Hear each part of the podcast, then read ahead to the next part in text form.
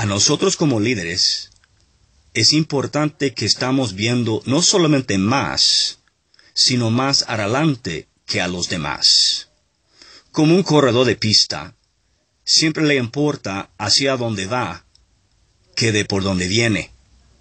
En el liderazgo es muy igual como una carrera de pista. Los corredores se fijan por adelante porque la meta es más importante de que por donde arrancaron. La grandeza de tu liderazgo y de mi liderazgo se queda por adelante y no por atrás. Liderazgo es algo muy dinámico.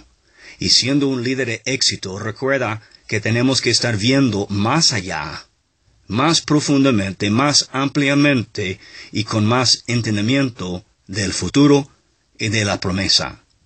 La pregunta de hoy es qué clase de líder soy para ver las cosas por adelante.